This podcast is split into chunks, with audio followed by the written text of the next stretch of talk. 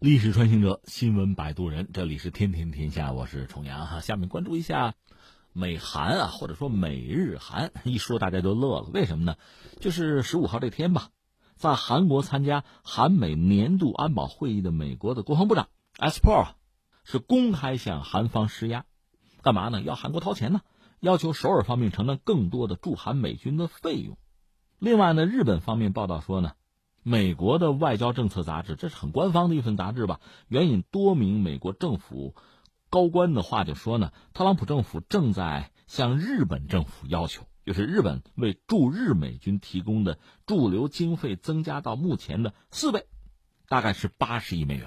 算算账啊啊！咱们历史穿越啊，在二零一九年今年年初的时候，美国就跟韩国那打过招呼啊，算是中国话叫吹风吧，就提过一次价啊。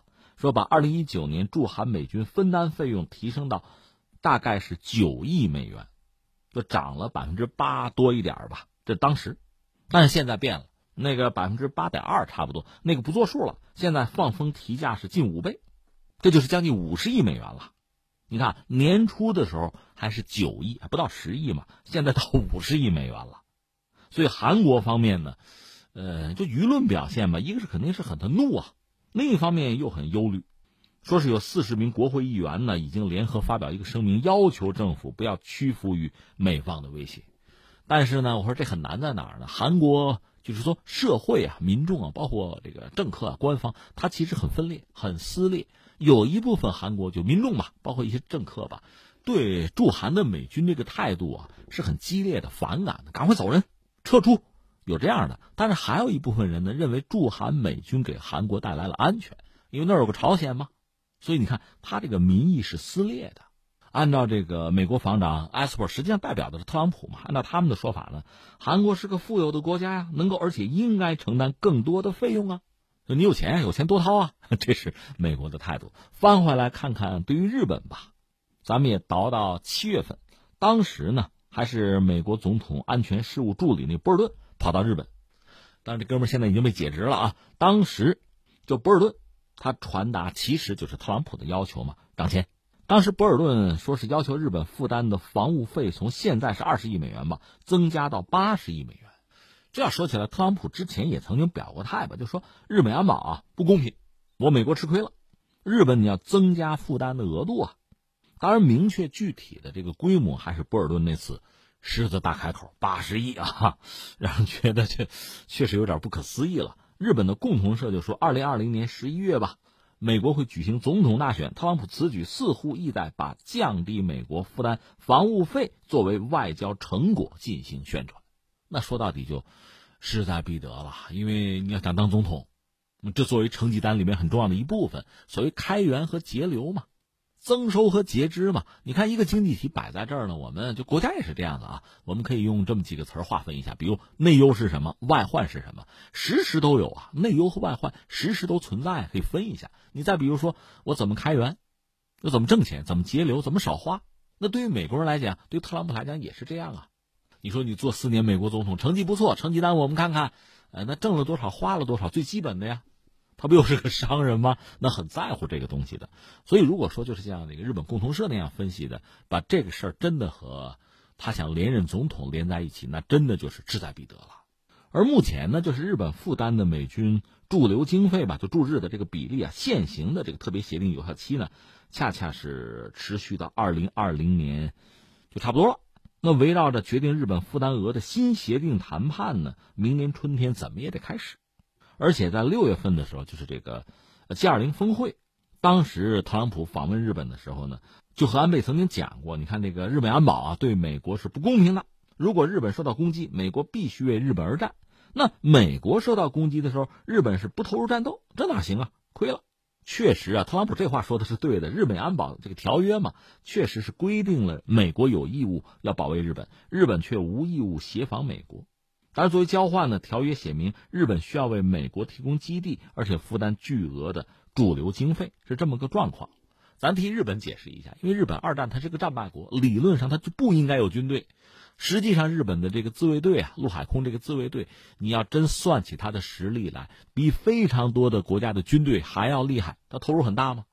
但是日本我们说理论上就战败国没军队，所以他就不应该跟美国人去打仗，他没有这个资格。所以美日安保的话，既然安保吧，美国保护日本安全那是美国愿意的。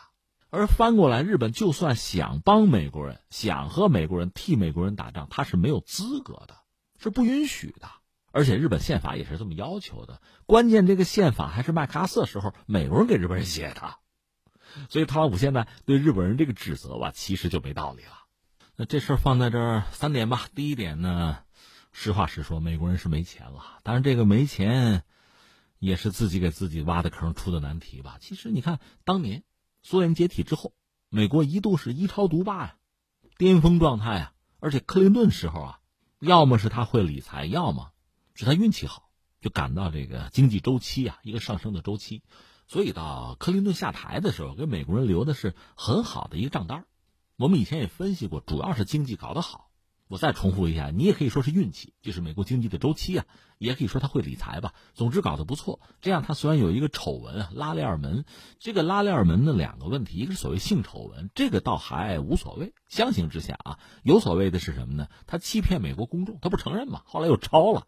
即使如此，最后他也没有下台啊。说到底呢，就是经济还好，因为这个成绩单相当不错吧，所以其他的事情就放他一马吧。但从他之后，麻烦就来了。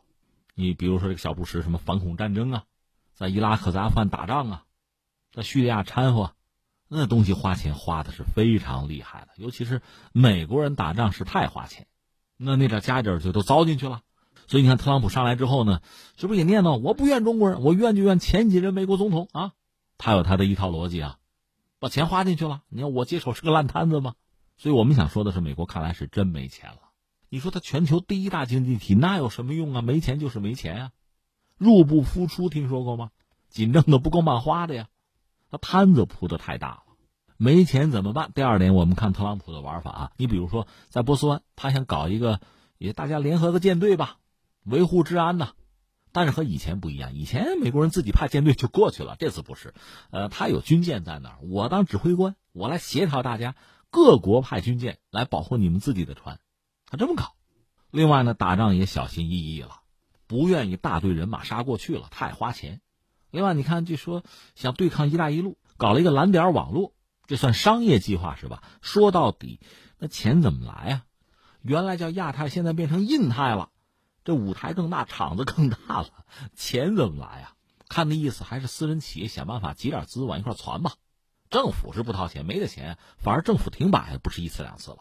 特朗普最新的玩法当然就是在叙利亚，你看那个戴尔佐尔那个油田，我们讲了，叙利亚本身它油就不多，那个油田呢，现在不在政府军手里，在库尔德人手里，而特朗普干脆派军队过去保护这个油田，保护库尔德人控制这个油田。我们之前分析过他这个一石多鸟这个想法，但是有一点最基本的，有了这个油田，美国企业能盈利，小挣一把，至少对冲这个军费啊，这就不花钱了吧？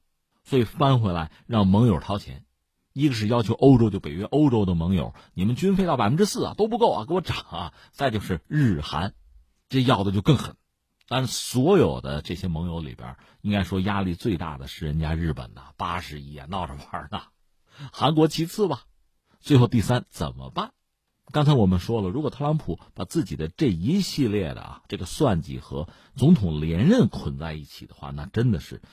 要想办法实现呀，志在必得呀。那么作为日韩两国的首脑，你说怎么办？要不你就从了，从了那国内压力太大。这个压力是两个层面，一个就是经济，好不容易挣点钱，现在全球经济状况都不是很理想，都有巨大的不确定性，而且美国和日韩未必就不打贸易战，辛辛苦苦挣点钱都交了保护费了。再就是民众能愿意吗？而且这事儿有意思，民众是你看啊，如果真的对这事儿不在乎或者支持的，他不至于上街游行啊；反对的才游行呢。你接收到的肯定是负面的压力啊。所以这事儿对安倍、对文在寅压力真的是很大。安倍已经尽了力了，还逼着买美国的粮食，买了之后直接就就捐给非洲了，这就算做善事了。那这这钱让你掏保护费，这是没法转换的，就得你自己承担了。所以这个压力是很大，但是你说日本也好，韩国也好，他们的这个政治家有没有魄力真的就不了，拉倒。实际上，我们讲啊，日本面对的这个状况稍好一点，因为毕竟没有一个朝鲜，韩国那还有个朝鲜。如果美国稍加刺激，朝鲜做点动作，那韩国人就会感到莫大的压力，他很敏感。但实际上呢，日本在美国的压力下似乎更容易松动。我们看到的就是这么个局面。正所谓家家有本难念的经嘛。